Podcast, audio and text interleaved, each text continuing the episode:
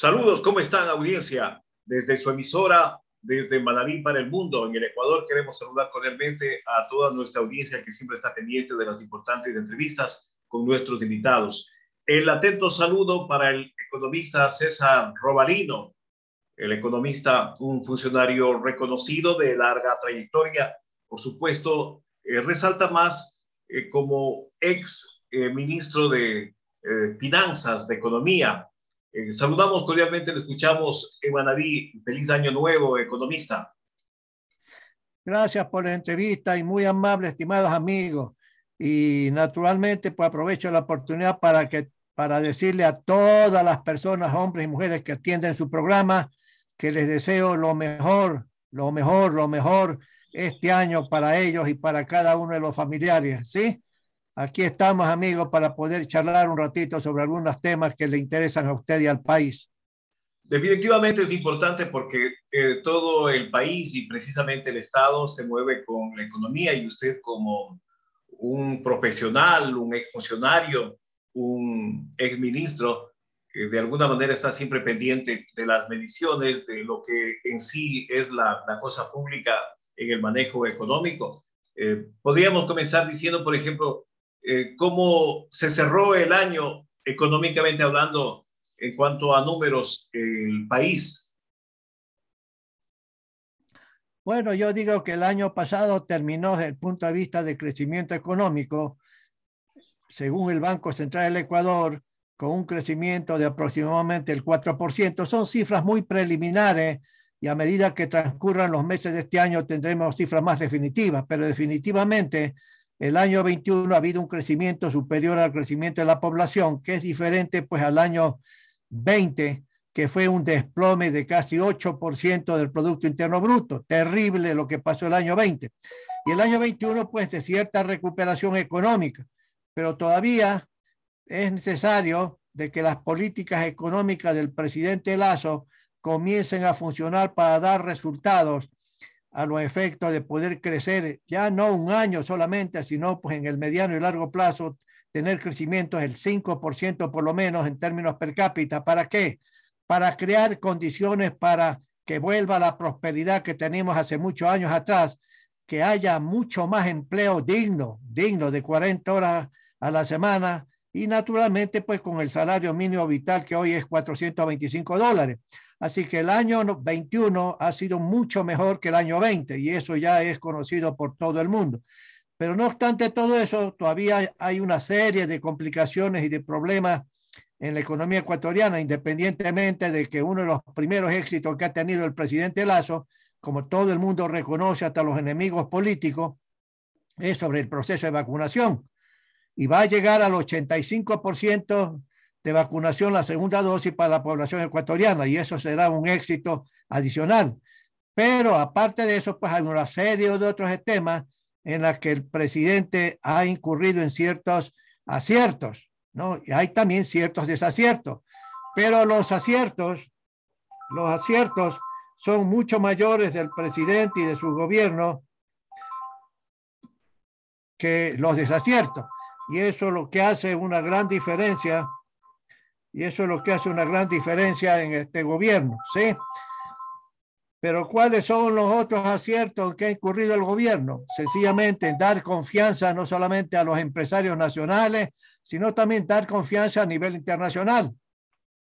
Y yo creo que en la medida de que eh, la Asamblea Nacional coopere en una serie de proyectos de ley que el gobierno va a presentar, como por ejemplo las de inversiones, atraer inversiones, creo que el sector minería, como el sector petrolero, el sector energía y la industria manufacturera van a poder recibir inversión extranjera en montos muy importantes, diferentes a los del pasado.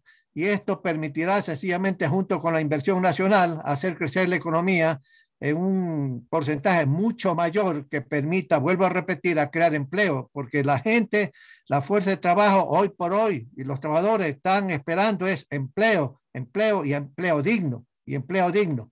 Pero también aparte de los aciertos que ha tenido el señor presidente, hay ciertos desaciertos que yo me permito mencionar con todo el respeto al presidente y al gobierno nacional. El primero tiene que ver con los sueldos y salarios. Usted sabe que se incrementó los sueldos y salarios en 6.25%. Desde este mes, pues se tiene que pagar por lo menos los 425 dólares.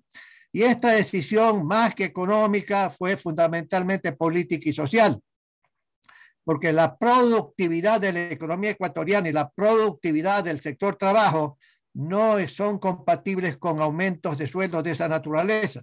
Y tampoco la inflación. La inflación está en menos de 2% anual, cerca del 2%, pero también desde el punto de vista técnico no tiene sostén ese aumento de sueldos y salarios. Naturalmente que los trabajadores andan presionando por un aumento adicional, pero lo que hay que reconocer y los trabajadores y sus líderes deben reconocer es que la productividad ecuatoriana, la productividad del factor trabajo no está incrementando a los efectos sencillamente de que los empresarios absorban ese costo sin mayor problema. Y hoy por hoy toda la estructura de costos en mano de obra ha subido y los empresarios tienen que competir con los productos importados y luego el sector exportador privado tiene que competir con una estructura de costo más alta en el mundo. Y en el mundo usted no puede exportar mano de obra cara y para competir mejor en el mundo, usted no puede tampoco exportar impuestos.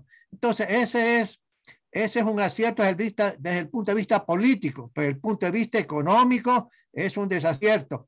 El otro tema, por ejemplo, que yo creo que el presidente está respondiendo a toda una serie de presiones políticas y sociales que existen, es lo que ver con la creación de una línea de crédito del 1% a 30 años plazo, desde 500 a 5 mil dólares, para servir a los pequeños, pequeños, pequeños y microempresarios en el sector agropecuario, igual que a determinadas eh, damas que son también microempresarios y que tienen ciertas actividades que necesitan más financiamiento.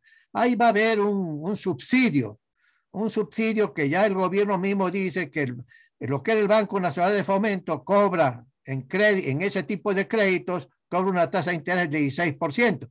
Y si se va a cobrar solamente 1% según es la decisión del presidente, del gobierno y de la junta correspondiente, significa que va a haber una diferencia de 15%, que es un subsidio que tiene que pagarlo quién? El gobierno nacional.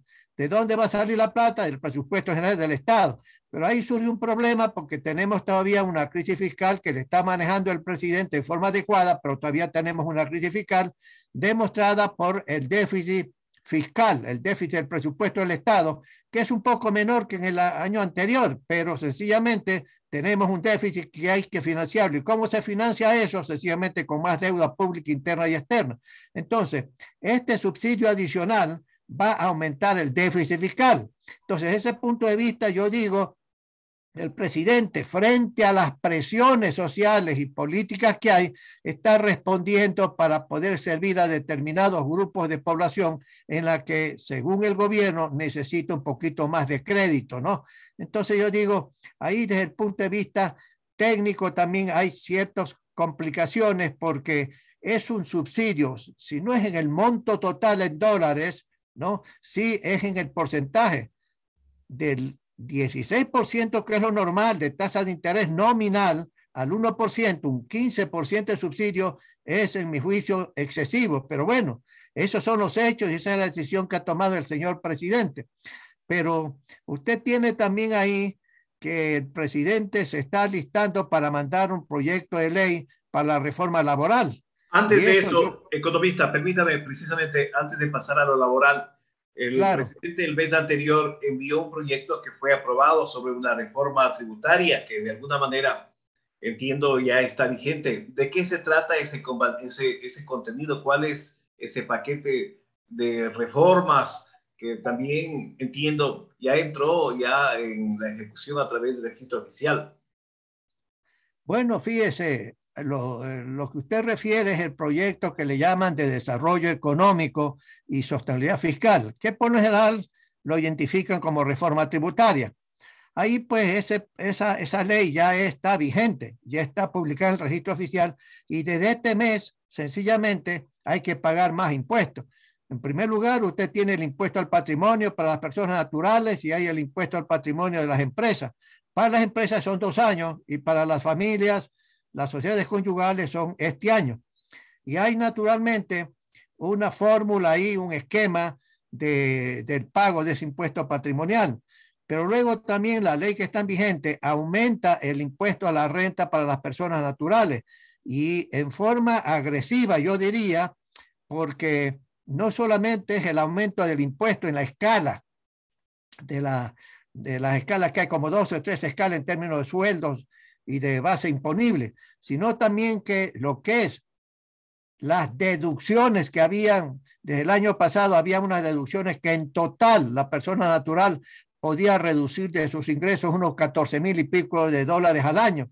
Hoy eso se eliminó y entonces dicen, va a haber un crédito tributario en función de ciertos ingresos que puede tener el, contribuyente.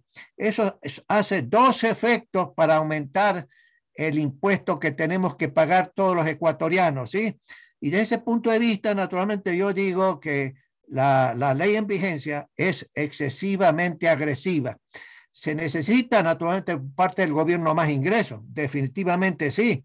Y siempre he dicho yo que sencillamente hay que aumentar un poco los impuestos, aun cuando eso usted comprenderá que a nadie le gusta pagar impuestos. Pero la única forma de poder reducir el déficit fiscal es aumentando impuestos, reduciendo el gasto público en tantas burocracias. Hay más de 650 mil empleados públicos en el Estado, mi querido amigo, demasiada gente. No me refiero a los empleados que tienen que ver con los sectores sociales, como es salud. Uno no puede pues eliminar las posiciones de médicos, enfermeras o de profesores, eso no, ni de Fuerzas Armadas ni de la policía, pero hay una serie de empleados administrativos que están de más en el, Estado y entonces por ahí donde tiene que reducirse. Pero también el otro factor que aumenta las recaudaciones sin aumentar la tasa tributaria es que la economía tiene que crecer mucho más, mucho más. Fíjese que el monto de tributos, de recaudaciones tributarias al gobierno, allá por el año 2019-18 era 15 mil millones de dólares. El año 20 se desplomó eso y el año 21 se ha recuperado, pero todavía no llegamos a los 15 mil. Tenemos que sobrepasar por el crecimiento de la economía más de 15 mil millones de dólares. Esas son solamente algunas fórmulas que permitan aumentar las recaudaciones. El otro tema también que aumenta es luchar contra la evasión tributaria. La evasión, ya no digo la ilusión, la evasión. Así todavía hay agentes económicos, personas naturales o empresas que no pagan el impuesto a la renta en forma razonablemente adecuada. Esconden ingresos o sencillamente abultan los gastos, etcétera, etcétera. Y ahí el SRI tiene una tarea importante. Tiene que ser fortalecido el servicio de rentas interno para la lucha contra la evasión tributaria. Hay gente que estima que la evasión en el país es como 7 mil millones de dólares al año. Y naturalmente algunas personas dicen, ¿para qué, señor Lazo, usted aumenta los impuestos? Cobre los 7 mil millones. Si bien la tesis de cobrar es razonable, sin embargo, eso no se hace en forma fácil, porque los contribuyentes, si creen que el gobierno no tiene la razón, que el servicio de renta externa no tiene razón, usted contrata pues abogados y sencillamente entra también a defenderse del SRI. Entonces, esa evasión tributaria hay que reducirla. Y para eso, vuelvo a repetir, hay que fortalecer al SRI en esa tarea. Y los ecuatorianos y las empresas, pequeñas, grandes, medianas, lo que sea, tenemos que entender que no deberíamos evadir impuestos, no deberíamos ni el impuesto a la renta, ni el IVA, ni nada. Y aquellos comerciantes que de repente usted va a comprar algo y le dicen, oiga, ¿quiere factura o no quiere factura?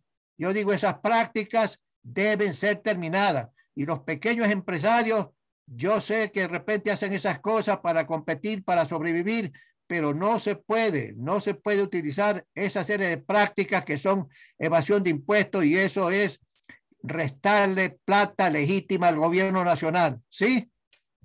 Ahora, eh, usted hace un momento mencionó sobre la próxima ley que está por enviar eh, con, de carácter urgente el presidente de Lazo eh, sobre la reforma laboral. usted decía que desde el punto social es bien visto, pero también el sector patronal o empresarial de alguna manera tiene su resistencia. ¿Usted tiene un borrador, sabe del contenido de ese proyecto por enviarse? Le cuento que todavía no tengo el, el borrador que tiene el Ministerio del Trabajo, pero lo que el presidente ha decidido en términos políticos es ese primer borrador, repartirlo, distribuirlo entre diferentes grupos sociales sea sindicatos, jefes de sindicatos, empresarios privados, grupos sociales, etcétera, etcétera, a los efectos que cada uno de ellos opinen, den su opinión sobre ese contenido del primer borrador. ¿Cuál es el objetivo del presidente al haber utilizado este método? De, se supone teóricamente de incorporar una serie de temas en la reforma laboral que se avecina. Hay que ver si es que los comentarios, las reflexiones, las sugerencias que hacen varias personas, no importa si son sindicatos, trabajadores aislados, grupos sociales, etcétera, etcétera, hay que ver si es que realmente son compatibles con un objetivo, crear empleo. Es necesario sencillamente crear nuevos tipos de contratos la economía hoy, la economía es diferente que en el pasado. La presencia de la pandemia ha creado una serie de fórmulas de trabajo diferentes que en el pasado. Entonces se necesita crear nuevos tipos de contratos, flexibilizar otros tipos de contratos. ¿Con qué objetivo? El objetivo es crear empleo, crear. ¿Cuánto es más o menos la, el, empleo adecuado en porcentaje. Actualmente creo que está en 32%, algo así más o menos. ¿El resto qué es? Empleo informal, un empleo, empleo no adecuado, el desempleo total y absoluto, y esa es la mayor parte. Entonces, la idea es crear oportunidades para que esas personas, hombres o mujeres, puedan tener un empleo razonablemente adecuado y naturalmente con un salario superior a los 425 dólares.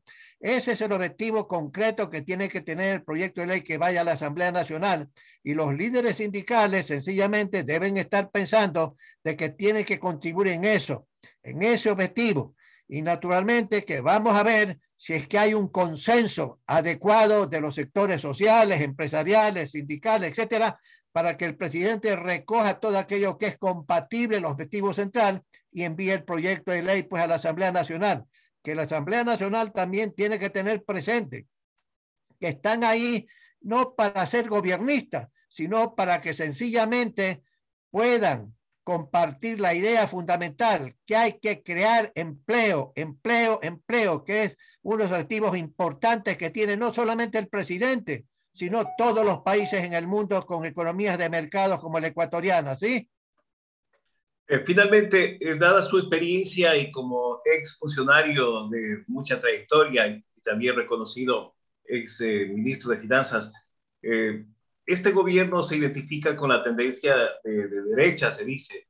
también usted perteneció a un gobierno que se identificaba de esa manera a través de achicar el Estado, modernizar, privatizar el gobierno del arquitecto Sixto Duramayén. Eh, también usted eh, también supo, todos eh, vivimos la historia con el expresidente Jorge Cordero. ¿Este gobierno qué tendencia o qué estilo le percibe o está marcando economista? Bueno, alguna gente desde el punto de vista ideológico dirá que este gobierno es de derecha. Pero los problemas que tenemos en el Ecuador no es de derecha ni de izquierda. Por ejemplo, crear empleo. Crear empleo no es una cuestión ideológica, sino una cuestión pragmática. La gente necesita empleo. Hay cada vez en las calles del Ecuador gente subempleada, empleo informal, etcétera, etcétera. Y eso no tiene ideología. Naturalmente que la izquierda, extrema izquierda en el Ecuador, creó una serie de complicaciones en el pasado, especialmente pues en la época del señor Correa. ¿Para qué? Para crear mercados tan inflexibles que no permiten realmente las oportunidades para un empleo adecuado. Entonces, todo eso hay que liberarlo, hay que liberarlo y eso no se trata, vuelvo a repetir, de izquierda, de derecha, sino de forma pragmática. Hay que crear empleo y hay varias formas de crear empleo y en eso la propia izquierda tiene que dejarse de tanta ideología y cooperar en ese objetivo, que eso le conviene a todo el mundo, tanto derecha como la izquierda, que quiera que sea. En todo caso, el presidente tiene presente este objetivo central, crear empleo, y sabe que el mercado laboral es inflexible, sabe que hay que crear nuevas formas, sin que esto implique irremediablemente caer en el neoliberalismo, caer en la derecha, etcétera, etcétera, sino sencillamente los trabajadores que no tienen empleo necesitan empleo. El jefe de familia necesita un empleo digno. ¿Para qué? Para sostener la familia, para dar de la alimentación y pagar escuelas y todo ese tipo de cosas a los niños de 5, 6, 10, 12, 15 años.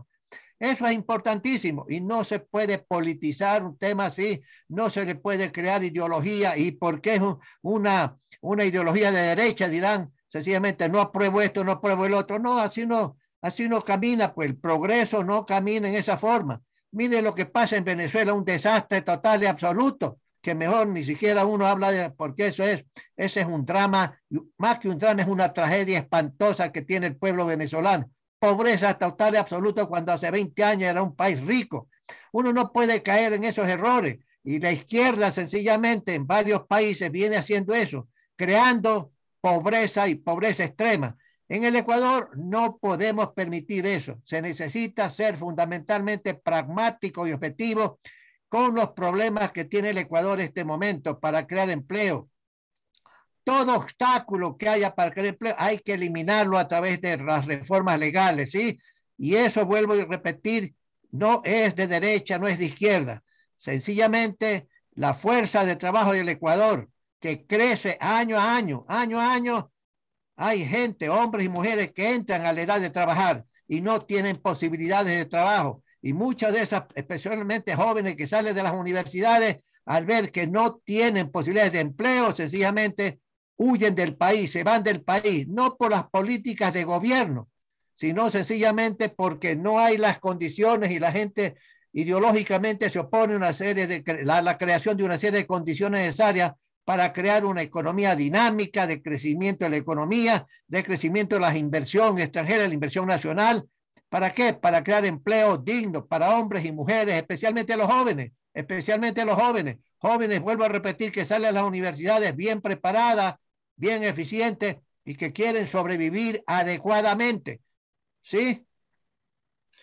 Definitivamente, economista, siempre es muy importante dialogar con usted porque en su lenguaje, en su estilo, en su vocabulario, explica, expone, sustenta eh, temas de carácter nacional e internacional, la economía, la política. Estaremos buscándolo para una próxima entrevista, en un próximo diálogo en este nuevo año. Ratificamos nuestro mensaje, nuestro saludo de Año Nuevo. Que tenga un buen día. Muchas gracias y hasta la próxima. Gracias, muy amable también. Gracias y prosperidad para usted, para sus colaboradores y para todas las personas, hombres y mujeres que escuchan el programa suyo. Sí, muy buenos días. Hasta aquí la entrevista con el economista César Robalino.